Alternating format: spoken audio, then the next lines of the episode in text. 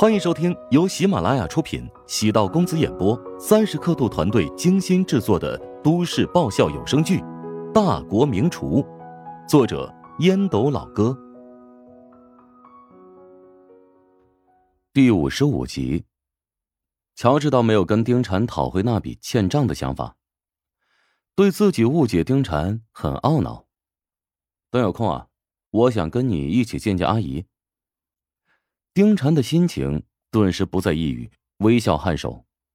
好啊，我跟护工阿姨聊过，她现在的状态好像好了很多，只是现在食堂的生意那么忙，你想要抽身可不容易啊。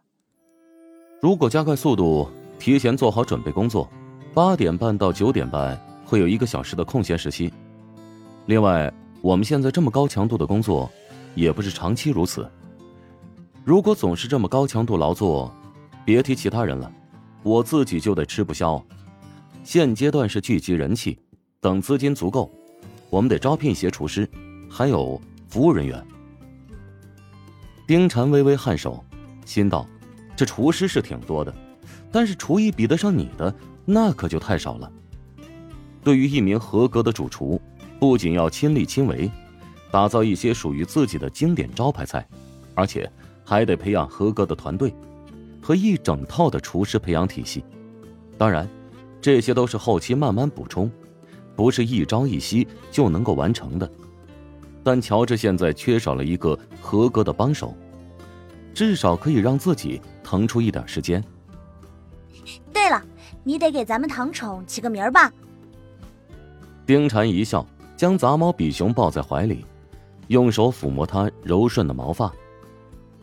或许因为昨晚给他洗过澡的缘故，乔治看这只狗顺眼了不少，但给它起名总觉得为时过早。算了，一个名字而已，有这么难吗？乔治深深的看了一下那只杂毛比熊，语重心长的说：“杂毛，先活下来吧。给狗起名是不难，但说不定哪天它就嗝屁了，岂不是浪费精力？”丁婵目送乔治离去的身影，低头望向状况略好一点的小狗，拧眉嘀咕道：“叫你杂毛吗？也太难听了吧。”那杂种啊，坚强的活下来吧。乔治背身道：“丁婵不敢再多言，杂毛比杂种要好听太多了。”网红食堂第二天没有任何意外，比前一天更加火。在不少网红主播的带动下，很多本市网友慕名而来，也开始出现一些从外地远道而来的青年背包旅客。人生下来便因命运而有所不同，有些人二十岁左右的年纪，可以追逐自己的爱好，想去哪儿就可以来一场说走就走的旅行；有些人呢，却需要背负很多压力，为了赚钱，为了成功，挥洒汗水。陶如霜来到食堂的时候，发现外面排队的人虽然很多，但里面倒是整齐有序，没有太多的嘈杂声。顾客坐在位置上，一边享受美食，一边小声交谈。乔治的厨艺，陶如霜还是认同的。陶如霜和陶如雪虽然出生在餐饮巨鳄的家庭，但他俩十指不沾阳春水，从来没有下过厨，对食物的要求。却比平常人要高很多。来到厨房，比想象中要干净，锅碗瓢盆分门别类，不锈钢灶台被擦得雪亮，不仅没有油污，连水渍也被乔治随手擦去。陶如霜进过不少怀香集团旗下酒楼饭馆的厨房，虽然集团对厨房卫生要求很严格，但他还是第一次见到这么整洁、没有任何槽点的环境。如果客人可以参观此处，绝对会放心享用每一份食物。乔治正在炒一道菜，他戴着厨师帽，穿着白色的厨师服，一手拿着铁锅，一手拿着大勺，铁锅在他的控制下剧烈的颠簸起来，红色、绿色、紫色、金色，各种食材在烟火的洗礼下翻飞。陶如霜情不自禁的拿起手机。记录下这一刻，因为现在的乔治，不像是在简单的烹制菜肴，更像是在表演，让人看了极为震撼。陶如霜脑海中竟然闪现出“帅”这个字，将自己吓了一大跳。他怎么会觉得乔治帅呢？这明明是一个狡猾多端、嘴巴阴损的家伙。虽然乔治救过自己，但他绝对和帅搭不上关系。乔治眨眼间做好两道菜，余光瞄见小姨子在门口窥视自己。现在忙着呢，有什么事儿赶紧说。陶如霜在很多网友心中是女神，但在乔治的眼里却是个不折不扣的事儿妈。跟陶如霜在一起，乔治发现自己就没省过心。当然，乔治也不是觉得陶如霜烦人，而是觉得他和陶如霜要保持一定的距离。经过那起泼酸事件，虽然两人之间的关系缓和不少，但乔治知道，陶如霜骨子里还没有完全认同自己。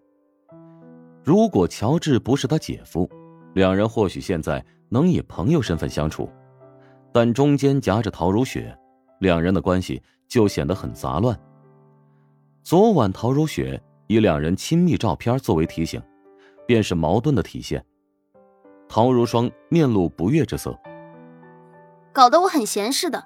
我带食堂那只小狗去看一下宠物医生，它的病情挺严重，如果不及时医治的话，恐怕会死掉。来取小狗只是一个借口，他想监督乔治。看他有没有好好的经营食堂。食堂的前期投资有自己十万嫁妆呢。乔治没想那么多，拿起手边的对讲机：“丁婵，你到厨房来一下，有事找你。”言毕，乔治拿起前面递过来的菜单，开始继续对付油盐酱醋。陶如霜瘪了瘪嘴，郁闷的情绪全面蔓延。丁婵小跑着从外面走入。远远的看见陶如霜，错愕的一笑：“你找我？那只比熊呢？我昨天联系了宠物医生，现在带它去治疗。那实在太好了。”丁婵心情顿时晴朗，他对这只被遗弃的小狗内心还是充满感情的。乔治用纸箱子给比熊做了个简单的小窝。陶如霜看了之后，发现乔治的手还挺巧的。他叫什么名？陶如霜将比熊抱在怀里，抚摸它的毛发。还没取名呢，乔哥的意思，等他先康复再说。小狗啊，小狗，你一定要争气，不能让人给看扁了。你不仅要康复，而且还要养得肥肥壮壮。丁婵听出言外之意，感情陶如霜是跟乔治在较劲儿呢。徐鹤祥在医院住了近一个月，病情已经基本好转。因为医药费都是由怀香集团买单，所以他也不用急着立马出院。医院的环境不错，伙食更是由乔治专门烹制。徐鹤祥有种乐不思蜀的感觉。早晨八点半，梅玲出现在住院部，从门口走到长廊，她的容貌气质如一道风景线。惹得不少员工和路人偷偷打量。跟在他身后的是保镖曹峰，目光不时的打量四周，职业习惯让他在任何环境下都保持足够警惕。梅玲推开徐鹤祥的病房，发现他正在阅读美食杂志，上面刊登了一篇他近期刚发布的稿件，对八大菜系厨王争霸赛的前瞻分析。八大菜系厨王争霸赛一直是华夏美食文化的传统项目，是选拔当世厨王公平公正的平台。倘若一旦获胜，可以得到全国餐饮巨头的高薪聘请，年薪至少在千万以上，可以出入国宴的后厨，有机会为国家权贵或者是国际友人展示华夏美食的博大精深。对厨师而言，能进入决赛阶段。就已经是一种最好的证明。后期想要跳槽，动辄也是数百万的年薪，宛如足球或者篮球运动员，一旦沾上国字号，身价就会暴涨。因此，俱乐部为了实现盈利，最好的办法呢，不是搞什么青训，而是挖空心思放在如何跟国家上级打好关系，想方设法让队员进入国家队名单。本集播讲完毕，感谢您的收听。